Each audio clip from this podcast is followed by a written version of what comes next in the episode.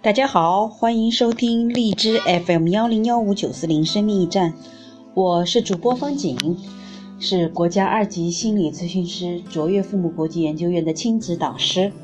今天我们继续阅读《少有人走的路》第四部分恩典。今天的主题叫做对恩典的抗拒。上一次我们讲到了俄瑞斯特斯的案例，今天我们继续讲。你看，他说对恩典的抗拒。俄瑞斯特斯未曾看过心理医生，他是自己治好了自己。事实上，即便古希腊有一流的心理医生，他还得靠自己治疗。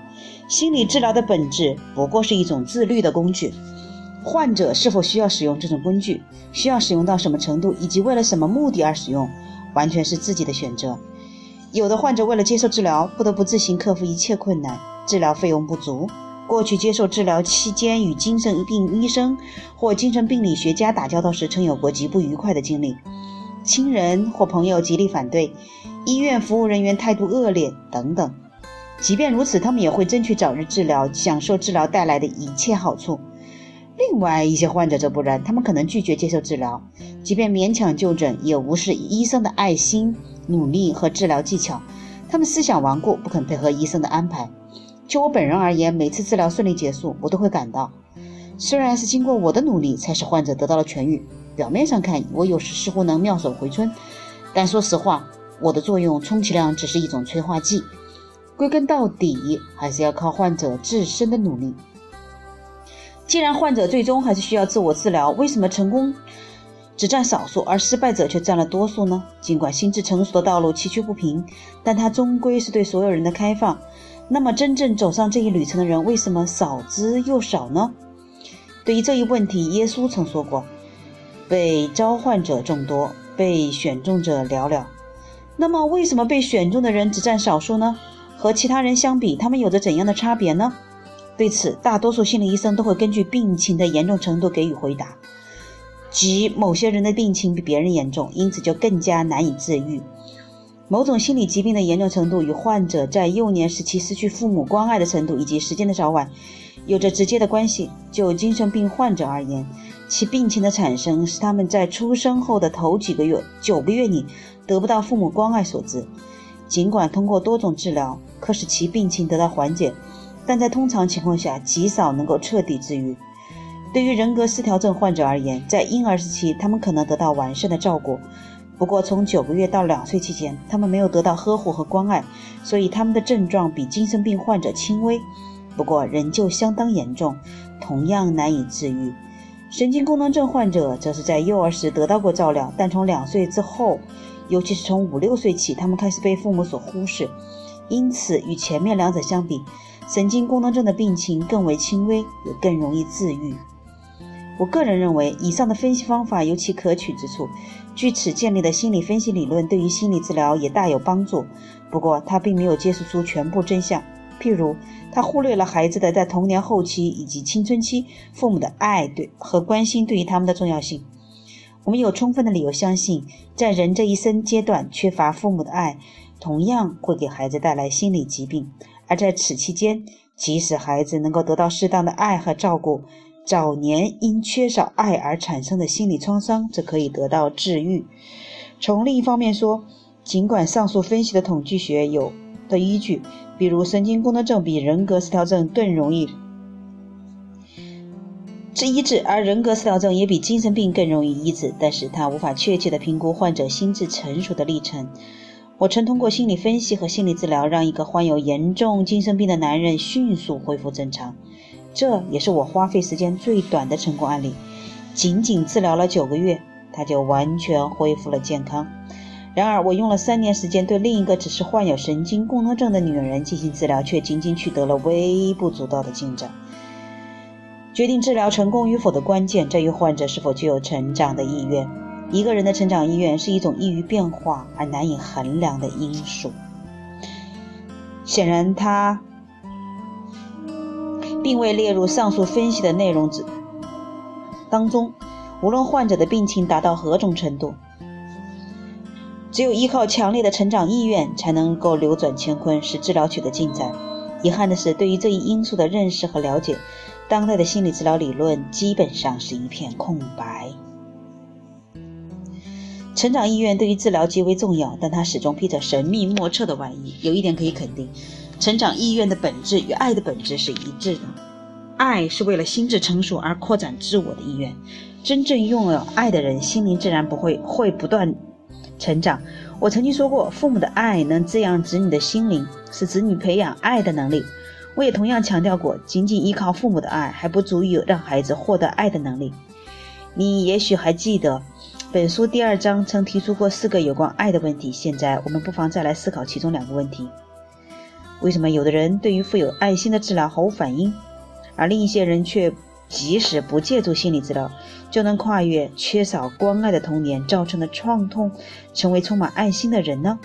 我知道我的答案未必能令所有人满意，但我还是认为，恩典的概念或许能给我们带来最有益的启示。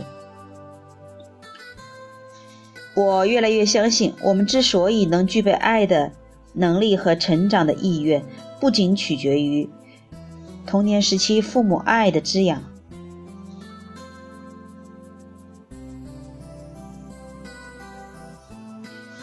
也取决于我们一生中对恩典的接纳。这种恩典是一意识之外的力量，它来自潜意识，也来自除了父母之外其他人给予我们的爱，以及我们无法了解的其他渠道。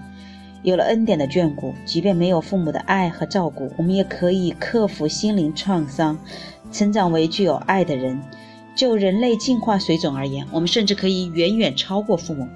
那么，为什么只有很少一部分人能实现心智的成熟和进化呢？我认为，恩典的雨露滋润每一个人，人人都可以公平地分享到属于自己的部分，只是大多数人拒绝承接恩典，不理睬上帝伸出的双手罢了。为什么主动接纳恩典的人很少，甚至有那么多的人抗拒恩典呢？我说过，恩典可以为人们提供对抗疾病的力量。但是患者的反应和举动往往是有意抵制健康的康恢复，原因何在？简单而言，原因就在于我们懒惰的天性，也就是说，我们体内都含有伤的原罪成分。伤的力量促使我们故意对抗治疗的力量，使我们宁可得过且过，不愿耗费任何力气，只想维持当前的生存状态。殊不知，这样做只会使我们远离天堂，接近地狱。心理学家乃至许多外行人都知道，刚刚得到升职、处于更高地位或者承担更多责任的人，很容易产生心理问题。军队心理专家都熟很熟悉所谓的升迁神经功能症这一问题。他们发现，许多低级士官一旦获得升迁，就会患上神经功能症。正因为如此，许多人根本不愿晋升，无论如何也不想成为高级军官。他们千方百计地拒绝军官培训，尽管从智力和精神的稳定性上来看，他们完全具备升迁的资格。心智的成熟与军官升迁的情形颇为类似，恩典的召唤也可被视为一种升迁。让恩典降临到自己身上，就意味着要承担更多的责任，行使更大的权利。唯有深入认识恩典，体验它的力量。意识到自己与上帝多么接近，我们内心深处才会产生前所未有的宁静。伴随恩典而来的是更大的责任感。接纳恩典意味着我们要抗拒惰性，挺身而出，成为力量的使者和爱的代理人。我们要代替上帝去行使职责，完成艰巨的使命。恩典的召唤使我们的心灵受到激励，因此不得不放弃幼稚，寻求成熟。不得不忍受痛苦，从童年的自我进入成年的自我，不得不摆脱孩子的身份，转而成为称职的父母。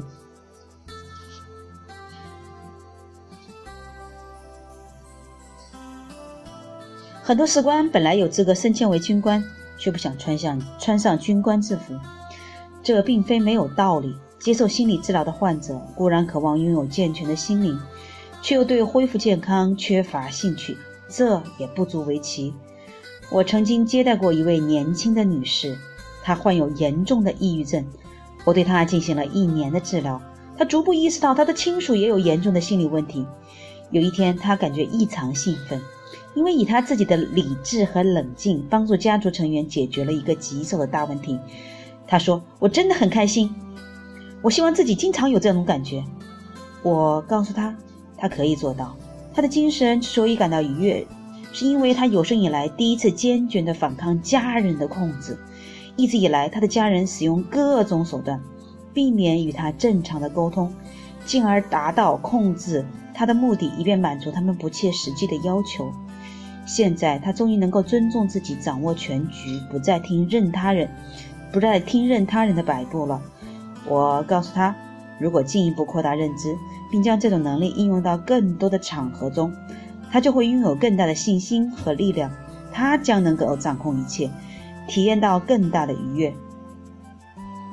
可是他却死死地瞪着我，流露出恐惧的神情。他喃喃说：“如果那样，我就不得不永永远费心考虑更多的问题了。”我认可他的说法，并告诉他，只有深入思考，才能继续前进，持续增加心灵的力量，最终摆脱抑郁，不再感到软弱和无力。我的建议却让他大为恼火，他提高了嗓门说。我才不想花那么多时间去考虑那么多事情呢！我来这里接受治疗，绝不是想让人生变得更加复杂，我只想放松下来，舒服愉快的过日子。难道你是想把我变成上帝或别的什么人吗？就这样，这个原本有着过人潜力的女子，令人遗憾地中断了治疗。恢复健康的附带条件把她吓得不知所措，所以她宁可放弃让心灵继续成长的机会。上述情形，局外人听起来也许觉得不可思议，但是心理学家大都很清楚，许多人都惧怕为恢复健康而承担的责任。心理医生不仅要让患者体验到心理健康的益处，还要用不断的安慰、一再的保证、坚决的督促等方式，让他们树立信心、鼓起勇气，避免刚刚体验到健康的好处，就因害怕承受继续成长的痛苦而迅速逃离的情形发生。当然，患者内心产生恐惧是正常而合理的现象。在潜意识层面，人们担心自己拥有更多的力量后，就会滥用这种力量。哲学家圣奥古斯丁说过：“如果你兼有爱和付出两种禀赋，就可以随心所欲地做你想做的一切事情。”心理治疗进展顺利，意味着患者不再软弱，不再害怕应对无情的现实。患者会忽然间意识到，他们有能力实现自己的愿望，做自己想做的一切事情。这种无限自由的感觉可能让有的患者感到恐惧。如果我可以为所欲为，那么还有什么力量能阻止我犯下错误、做出不道德的事情，甚至故意去实施犯罪呢？还有什么因素能阻止我滥用自由和力量呢？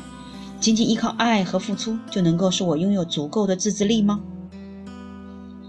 患者有类似的想法，足以证明他们已经具备了相当程度的爱。爱和付出。能够使我们懂得自我约束，而不只滥用心灵的力量。出于这个原因，我们不应该把他们抛到一边。不过，从另一方面来说，我们也不能把爱和付出想象的过于可怕，乃至不能发挥自己的能力。有的人要经过许多年才能够克服心灵的恐惧，坦然接受恩典的召唤。如果始终处于恐惧之中，或妄自菲薄，自认为没有任何价值。并且一再逃避应当承担的责任，就可能导致神经功能症的产生，并且使之成为心理治疗的核心。但对大数多数人来说，害怕滥用力量并不是抗拒恩典的主要原因。他们并不担心自己能够随心所欲，让他们望而却步的原因其实是爱和付出的本身。我们当中的多数人就像是幼小的孩子，或者是青春期的少年。我们渴望摆脱束缚和乏力的状态，拥有成年人的自由和力量。但是，成年人应当承担的责任、应当遵循的自律原则，却使我们感到乏味乃至恐惧。尽管我们时常觉得父母、社会或者命运对我们是一种压迫或威胁，但我们还是甘居下游，希望有更大的权威帮助我们推卸责任，摆脱压力。如果没有人带我们承受职责，我们就会感到害怕。若非有上帝与我们同在，独自处于崇高境界的我们，更会感觉不寒而栗。相当多的人缺乏忍受孤独的能力，所以宁可放弃掌舵的机会。大多数人只渴望平安，却丝毫不愿承受孤独。他们缺乏忍受孤独的能力，他们渴望拥有成年人的自信。却不肯让心智走向成熟。我们以各种方式探讨成长的艰难之处。在这个世界上，极少有人能够持续不断的成长，永远乐于接受崭新的、更大的责任。大多数人都会随时终止终止前进的脚步，实际上，他们的心灵充其量只是部分成熟而已。他们总是避免完全成熟，因为那样就不得不付出更多的努力，完成上帝赋予的更高的要求。响应恩典的召唤如此艰难，难怪耶稣说：“被召唤者众多，被选中者寥寥。”许多人即便找到最出色的心理医生，也不能从心理治疗中获益。原因就在于此，在伤的力量的作用下，抗拒恩典的召唤显得非常自然。于是人们也习惯性的百般逃避。可是我们似乎应更应该思考这样的问题：为什么有的人能克服重重困难，响应恩典的召唤？这些人和大多数人有何不同？对此，我无法给予确定的结论。因为这些人和普通人相比，好像并无不同。他们既可能带来生活富裕，既可能来自生活富裕、教育良好的家庭，也可能成长在贫穷而迷信的环境之下。他们可能自幼得到父母的关爱，也可能生来不幸，丝毫不曾感受过被人关怀的滋味。他们可能产生过心理不适的小问题，也可能因患有严重的心理疾病，接受过长期的心理治疗。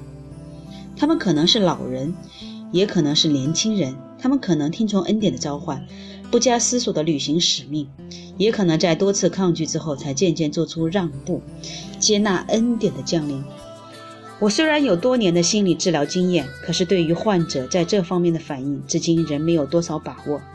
说实话，在心理治疗初期，我的确无法预测出哪些患者对于治疗不可能有任何反应，而哪些患者真正适合接受治疗。可以迅速恢复心灵的成长，甚至达到很高的境界。总而言之，恩典深不可测。耶稣曾对门徒尼哥底姆斯说：“你听见风的声音，却不知道它从哪里来，又要往哪里去。”对于上帝也是如此。我们不知道他最终把天堂的使命赋予何人。我想，耶稣对上帝的看法类似于我对恩典的看法。归根到底。我们只能承认，恩典确实是一种神秘的事情。好的，今天这一段阅读，可能是因为这么长时间的阅读下来，对于我个人来说，我会明白他在讲什么。但是我发觉，如果要你要是前后都没有对应，会有一种感觉，我不知道他在讲什么。嗯，我也发觉有一些在朋友们。在听到我的阅读以后，开始自己去买这本书，然后从头到尾的阅读下来，也会发觉哦，呃，他他们可以跟我讨论很多的问题，所以持续的阅读比那个网络语言的碎片化阅读的精进确实高了太多，所以我们继续来阅读，看看今天，嗯，起码在我心里会产生一些。阅读的好的力量啊，好经典的句子。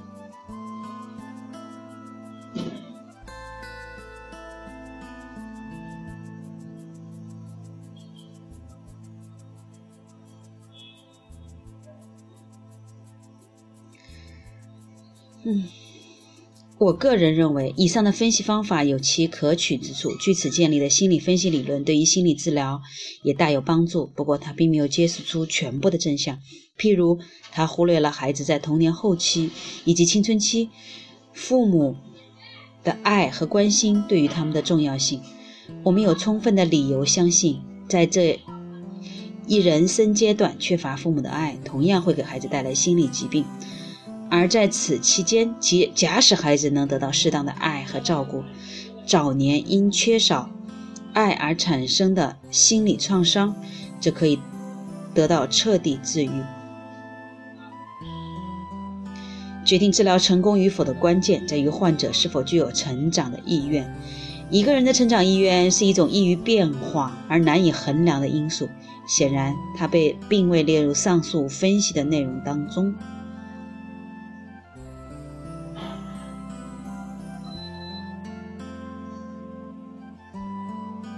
成长的意愿对于治疗极为重要，但它始终披着神秘莫测的外衣。有一点可以肯定，成长意愿的本质与爱的本质是一致的。爱是为了心智成熟而拓展自我的意愿。真正拥有爱的人，心灵自然会不断成长。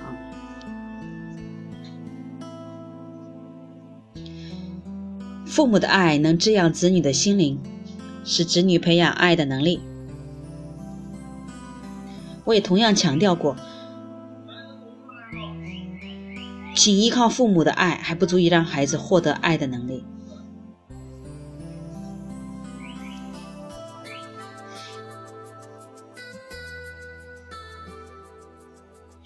我越来越相信，我们之所以能具备爱的能力和成长的意愿，不仅取决于童年时父母爱的滋养，也取决于我们一生中对恩典的接纳。这种恩典是意识之外的力量，它来自潜意识，也来自除了父母之外，其他给予我们爱的人，以及我们无法了解的其他渠道。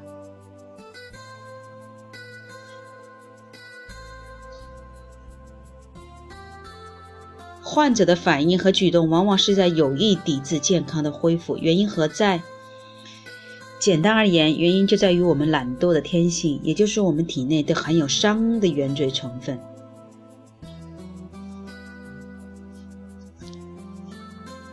伤的力量促使我们故意对抗治疗的力量，使我们宁可得过且过，不愿耗费任何心力，只想维持当前的生存状态。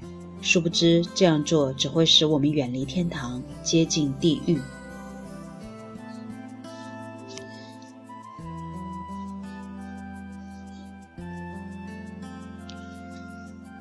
恩典的召唤使我们的心灵受到激励，因此不得不放弃幼稚，寻求成熟；不得不忍受痛苦，从童年的自我进入成年的自我；不得不摆脱孩子的身份，转而成为称职的父母。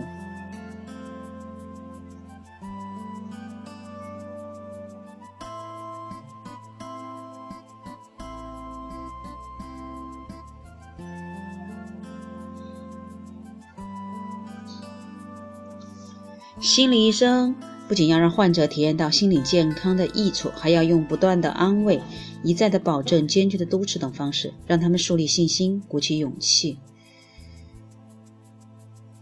避免体验刚刚体验到健康的好处，就因害怕承受继续成长的痛苦而迅速逃离的情况发生。当然，患者的内心产生恐惧而正是正常而合理的现象。在潜意识的层面，人们担心自己拥有更多力量后，就会滥用这种力量。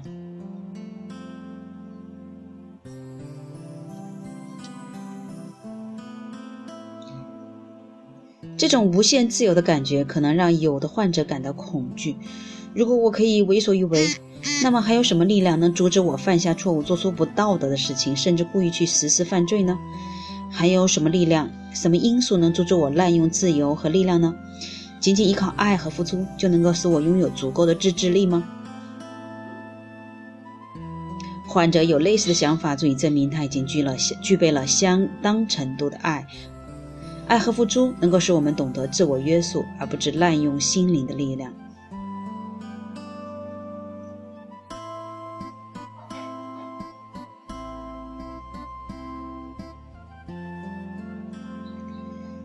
从另一方面来说，我们也不能把爱和付出想象的过于可怕，乃至不能发挥自己的能力。有的人要经过许多年才能够克服心灵的恐惧，坦然接受恩典的召唤。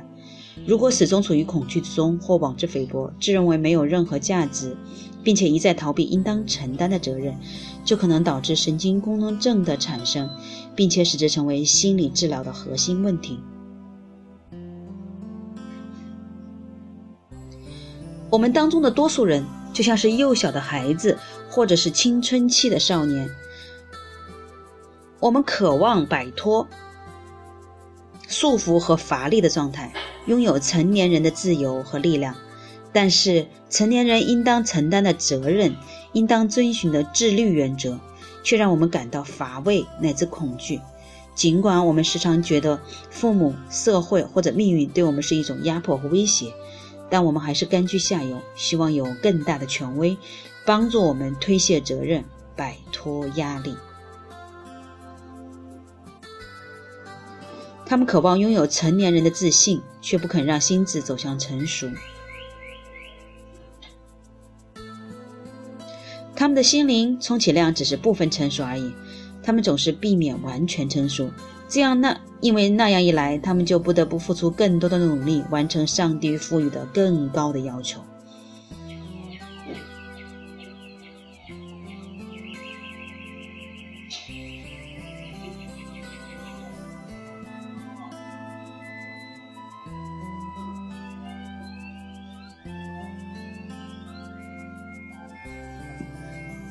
好的。唉，归根到底，我们只能承认恩典确实是一种神秘的现象。嗯，在这一部分呢，当我们在回溯来看的时候，真的是发觉有很多我们付出了以后，我们不愿意或者潜意识中不敢面对的东西。这个是有自我的那一部分，其实也有关于到目前为止我们依然不了解的那一部分，对吗？好的，看看，难怪说这本书叫做《少有人走的路》，确实。好，今天我们的阅读有点长，那么就到这里了，我们下回继续。